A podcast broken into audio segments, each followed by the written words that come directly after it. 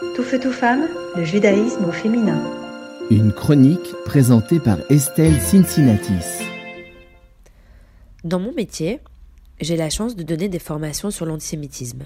Et j'adore ça.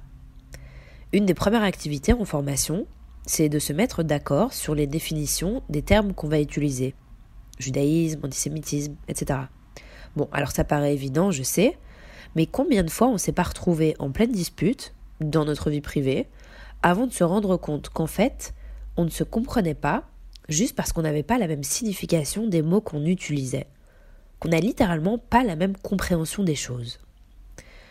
Aujourd'hui, c'est sur le mot Israël que je voudrais venir apporter quelques clarifications. Alors, je ne suis ni professeur d'histoire, ni d'hébreu, ni professeur tout court d'ailleurs.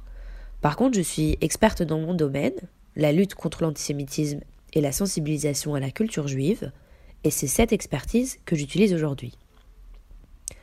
Je pense qu'on peut donner trois significations au terme Israël. Il y en a peut-être plus, mais pour aujourd'hui et en quatre minutes, je vais essayer, je me limiterai à trois sens. Le premier, Am Israël en hébreu, qui veut dire le peuple d'Israël. Alors tout commence dans la Torah, évidemment. Dans la Torah, on lit entre autres l'histoire de Jacob, Yaakov en hébreu. La paracha Vaishlar, qu'on a lu il y a quelques semaines, nous raconte que Jacob fait un rêve la nuit qui précède sa rencontre avec son frère Esav, qu'il n'a plus vu depuis 20 ans. Et je vous passe les dynamiques fraternelles complètement freudiennes de cet épisode-là, mais dans ce rêve, Jacob se bat seul face à un ange. Alors, l'ange est-il celui d'Esav, de Dieu, de Jacob lui-même? Je n'ai pas encore la réponse à cette question, mais je vous promets que j'y travaille assidûment. Quoi qu'il en soit, Jacob sortira vainqueur de ce combat et se fera désormais appeler Israël.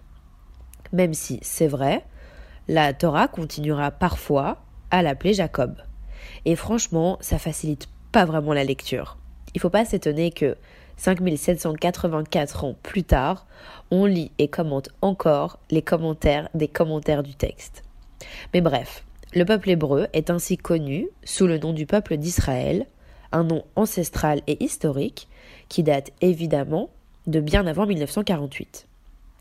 Alors passons maintenant au deuxième sens d'Israël, c'est-à-dire Eretz Israël. Il s'agit ici spécifiquement de l'aspect physique de la terre d'Israël. Cette même terre à laquelle sont intrinsèquement liées certaines fêtes juives, notamment la fête de Toubishvat par exemple. Ici encore, on ne parle toujours pas de l'État d'Israël. Ça, c'est justement la troisième signification. Israël en tant qu'État, Medinat Israël. Israël comme institution politique établie en 1948. Au même sens que quand je vous dis la Belgique. C'est cette compréhension-là qu'on en a. Moi, par exemple, je suis juive. Je fais partie du peuple juif. Pourtant, je ne fais pas partie de l'État d'Israël. Je soutiens son existence, mais je ne suis pas israélienne. Je n'ai pas la nationalité israélienne et je ne vote pas au moment des élections. Alors, j'aimerais bien, parce que vous pensez bien que j'aurais peut-être voté plus à gauche si c'était le cas, mais comme en France ou aux Pays-Bas par exemple, où l'extrême droite a là-bas aussi gagné les dernières élections. Pourtant, je ne vote ni en France, ni aux Pays-Bas, ni en Israël, même si je suis juive. Je vote en Belgique, en tant que citoyenne belge. Ça semble évident, élémentaire si j'ose dire, Malheureusement, c'est encore quasiment systématique qu'on me demande si je suis israélienne quand j'annonce ma judéité. Et ce, dans tous les milieux socioculturels confondus. Bon, alors maintenant que les différentes significations sont claires, je vais vous dire en quoi, selon moi, c'est essentiel de faire la distinction entre ces trois sens.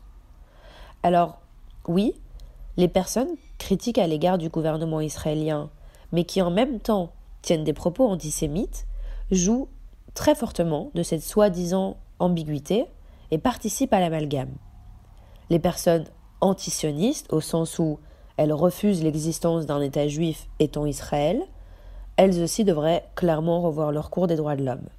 Pareil pour les personnes qui veulent jeter un certain, peuple un certain peuple à la mer ou dans un fleuve, peu importe. Par contre, il me paraît quand même aussi essentiel pour nous, personnes juives, de faire cette distinction parce que ce travail d'éducation, il est de notre responsabilité. C'est le cœur lourd de tristesse et de colère que je le dis, mais ces deux derniers mois m'ont bel et bien appris une chose, c'est que nous sommes seuls. Personne ne le fera à notre place. Nous sommes seuls à nous battre pour nous-mêmes. Alors s'il vous plaît, juste faisons le bien. Tout feu, tout femme, le judaïsme au féminin.